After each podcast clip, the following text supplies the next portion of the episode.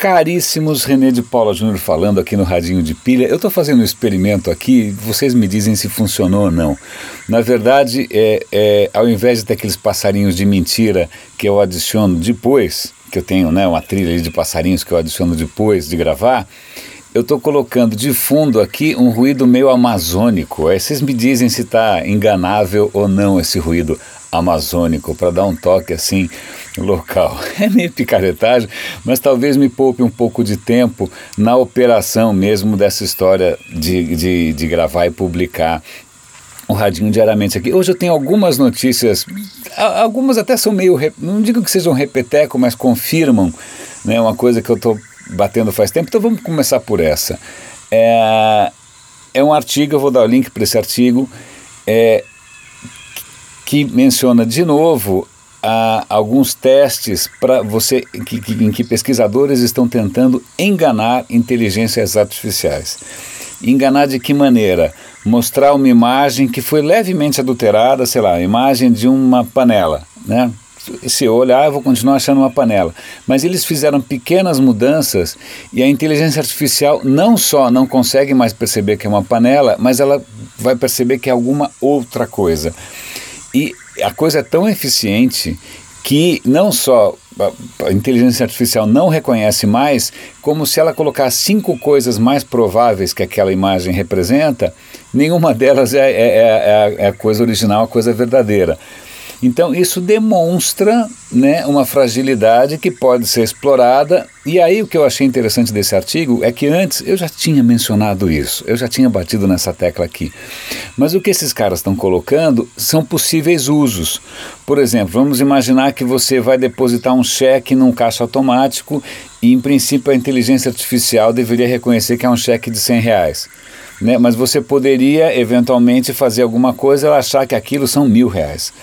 Né? Ou você, né? tem, tem vários cenários ali. E o artigo também menciona uma coisa que eu também já tinha mencionado aqui atrás, que é o fato de você gerar um ruído de fundo, mais ou menos como esse amazônico que eu estou usando aqui, mas que na verdade tem escondidinho ali nesse, nesse ruído palavras e comandos que a gente não percebe, mas que a inteligência artificial pode interpretar como um comando. E quem é essa inteligência artificial? Por exemplo, Siri na Apple, por exemplo, o Google Now que está, né, se eu falar algumas palavras aqui, podem fazer abrir uma página web, executar algum comando ruim. Então é interessante, deem uma olhada. É uma fronteira curiosa aí da, é, é, dessa, de uma nova fragilidade trazida pelas inteligências artificiais. E falando em fragilidade, uma coisa bastante inusitada, que tem a ver com a internet das coisas, a Osram, que é uma fábrica de lâmpadas, né, todo mundo conhece, assim como a Philips, como tantas outras. Como tantas outras fábricas de lâmpadas, a Osram lançou o que? Uma lâmpada inteligente, né, de LED, que tem um aplicativo e você programa e desliga, e muda a cor e faz o bicho. O que, que os caras descobriram? Que tem uma falha primária de segurança nas lâmpadas da Osram, que é a seguinte: a, a senha da rede Wi-Fi da sua casa é armazenada sem criptografia, sem segurança. Então é fácil para um hacker descobrir a senha da, da internet da sua casa porque a lâmpada é burra. Né? Então aí a OSAN falou, não, nós vamos lançar um update. Tá? Agora, que mundo bizarro, onde até a lâmpada agora vai ter que ter auto-update. Né? Isso mostra que muitas vezes fabricantes de hardware, né? Os caras estão acostumados a fazer lâmpada, sei lá o quê. E, e, na hora que eles vão começar a fazer software, eles não têm a mesma maturidade e podem estar introduzindo brechas de segurança nessa história toda.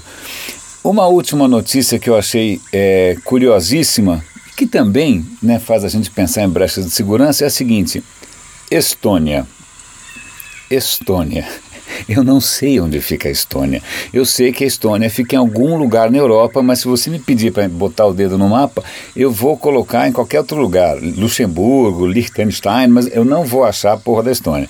Mas o que acontece? A Estônia está com um plano que aparentemente já está indo muito bem, obrigado, de ter até 10 milhões de cidadãos virtuais e citizens. O que é um cidadão virtual? Vamos imaginar que você é um empreendedor aqui em São Paulo, mas você gostaria de ter uma empresa, sei lá, você tem uma startup, você é um empreendedor, você é uma startup de tecnologia e você gostaria de, de, de, né, de operar na Europa. Como é que você faz para operar, por exemplo, em Londres, na França, tal, sei lá, na Europa, na União Europeia? Cara, não é tão simples assim, mas a Estônia está criando um tipo de cidadania virtual que te permite abrir uma conta de banco na Estônia, ter um endereço físico na Estônia, sem necessariamente estar na Estônia. Então, é, e as taxas todas, das taxas bancárias, as taxas de cartão de crédito, mesmo a questão fiscal, etc. Então, é muito favorável, é muito favorável. Então os caras estão esperando atrair milhões de empreendedores e de empresas para a Estônia é, através desse esquema de cidadania virtual. Eu achei genial a ideia, exceto pelo fato que provavelmente os Eduardos Cunhas da vida, João Santanas, Lulas, etc. e tal, já devem estar bolando como lavar dinheiro ou como fazer algum esquema insano, né, é, provavelmente não rastreável, de escapar né, da justiça e do fisco é, brasileiros. O artigo menciona, o artigo até que é otimista e, e, e, e bonzinho, né? ele dá uma, um voto de confiança, ele diz que, na verdade, os caras estão tentando fazer esquemas de segurança para tentar minimizar fraudes e abusos e lavagem de dinheiro, etc. e tal.